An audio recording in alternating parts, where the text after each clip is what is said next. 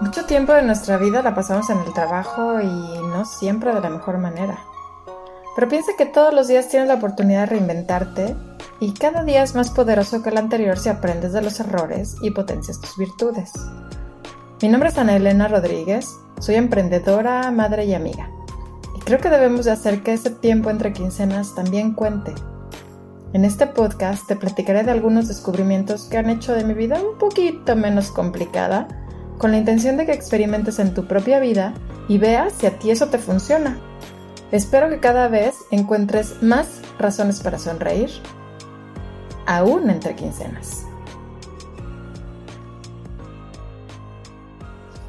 Hola, ¿cómo estás? Fíjate que hoy te quiero hablar de un poquito de la lógica que he estado teniendo y que voy a tener el resto del, del podcast. Es que hace algunos años escuché que es importante hacerse responsable de todo lo que nos rodea. Yo cuando lo escuché entré en shock. O sea, ¿cómo me voy a hacer responsable de todo si habemos tantos seres humanos en el planeta, si hay tantos factores que pueden influir para que algo suceda? Y, y ahí entró una, una reflexión importante, ¿no? Y dice, una cosa es hacerse responsable y otra cosa es sentirse culpable. Bueno, la culpabilidad es todo un tema. Yo la verdad sí estoy muy en contra de él. Eh, desde mi punto de vista, la culpa es un medio de control que no nos lleva a nada. Porque, número uno, como lo platicamos el episodio anterior, cometer errores es no solo lo más normal del mundo, sino que también puede llegar a ser deseable. Y si nos estamos sintiendo culpables cada vez que cometemos un error, menos nos vamos a animar a hacer cosas, más nos va a detener y la culpa se vuelve un lastre.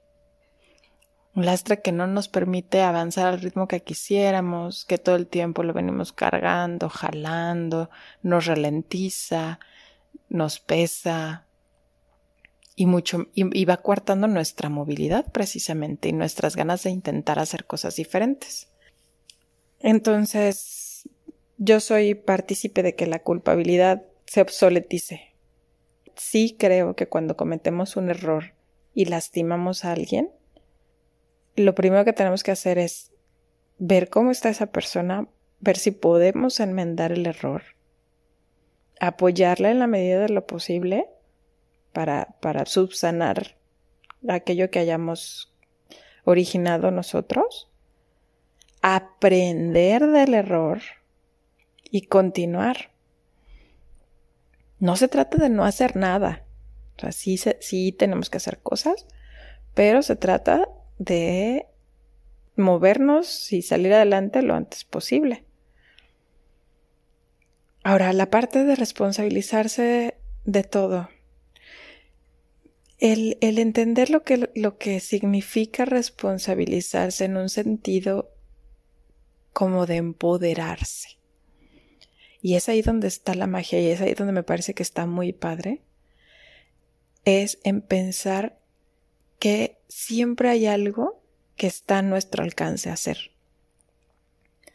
Tal vez no sea la mejor solución, la que va a resolver los problemas de todo el mundo, pero cosas a veces tan básicas como el controlar mis emociones, para que no me afecte demasiado, para que el problema no se haga tan grande, ya es responsabilizarme.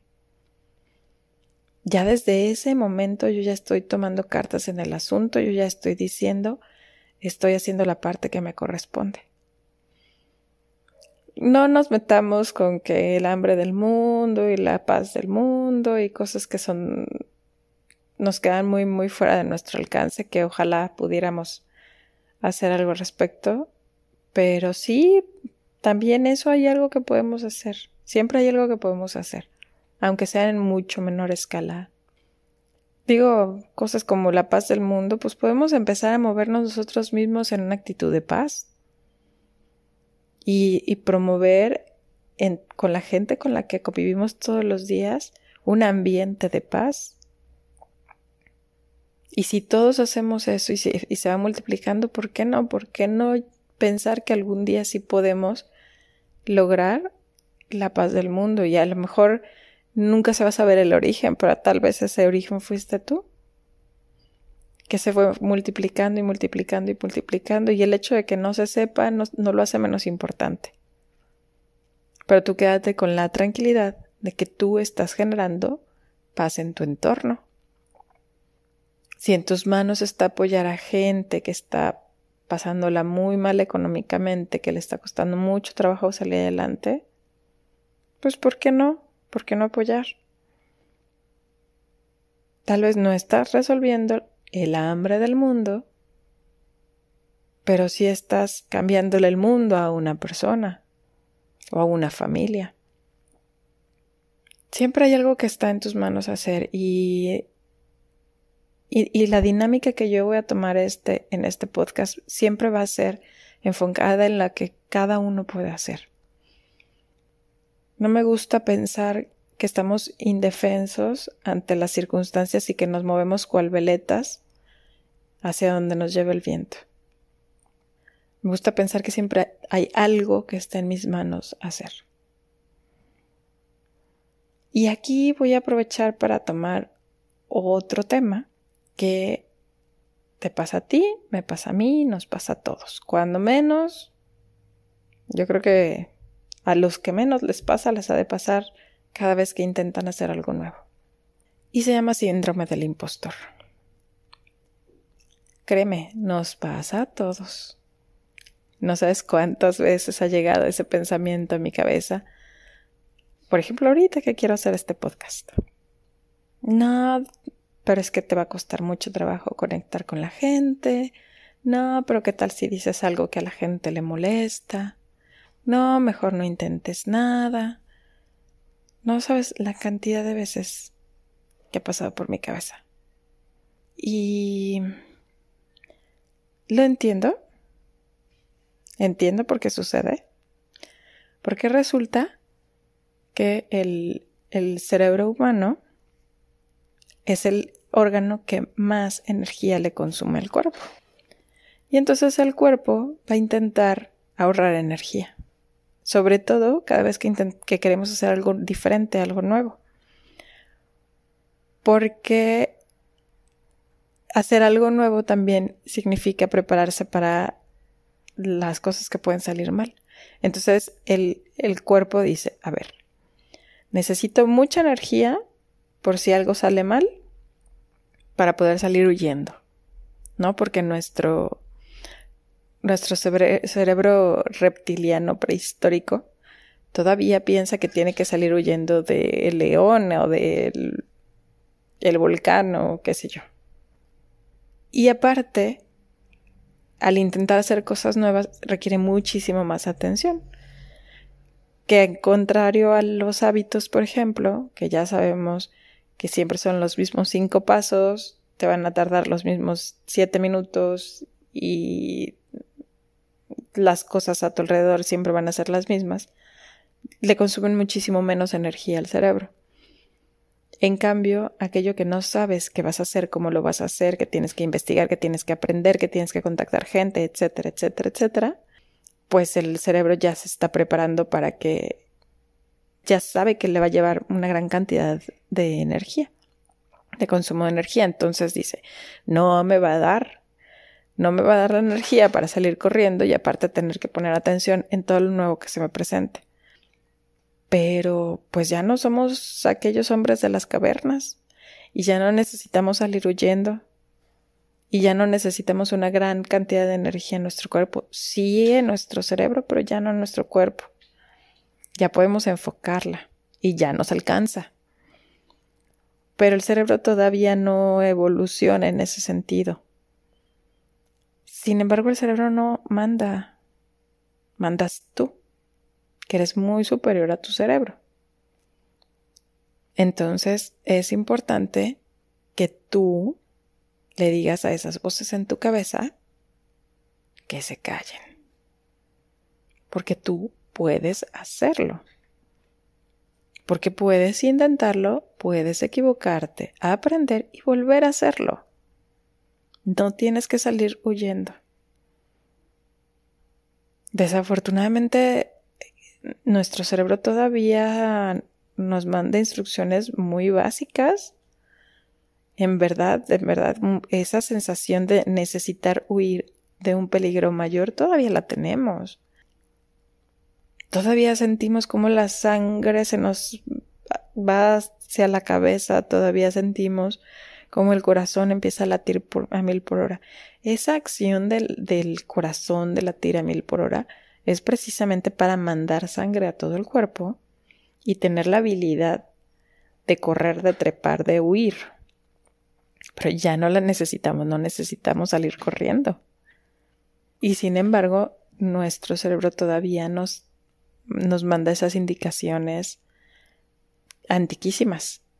Pero entonces ya nos corresponde a nosotros entrar en paz, desacelerar el corazón y convencernos de que lo tenemos que intentar. Ahora, hay técnicas. Y una de esas técnicas que a mí me parece fabulosa es dividir tu problema o tu solución más bien, aquello que tienes que hacer, en partes más pequeñitas.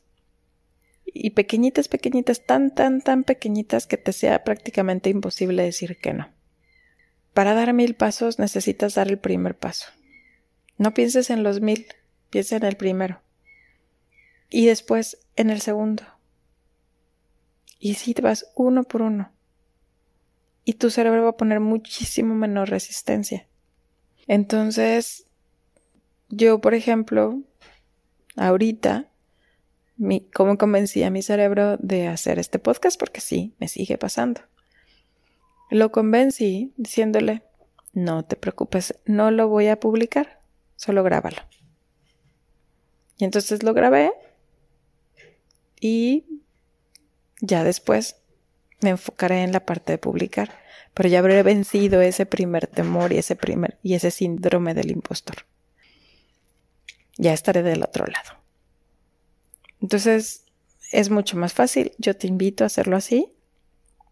Y como te comenté, en todos los episodios que voy a estar haciendo, te voy a invitar a hacer algo, a tomar acción dentro de lo que esté a tu alcance, para empezar a hacer pequeños cambios que te puedan llevar a una mejor vida, a sentirte mucho mejor en el ambiente en, el que te mueves, en tu trabajo, en tu casa, en tu familia o contigo mismo. Te agradezco mucho que hayas escuchado este podcast y espero poder seguir contando contigo en los siguientes. Te mando un abrazo fuerte, cuídate mucho. Bye.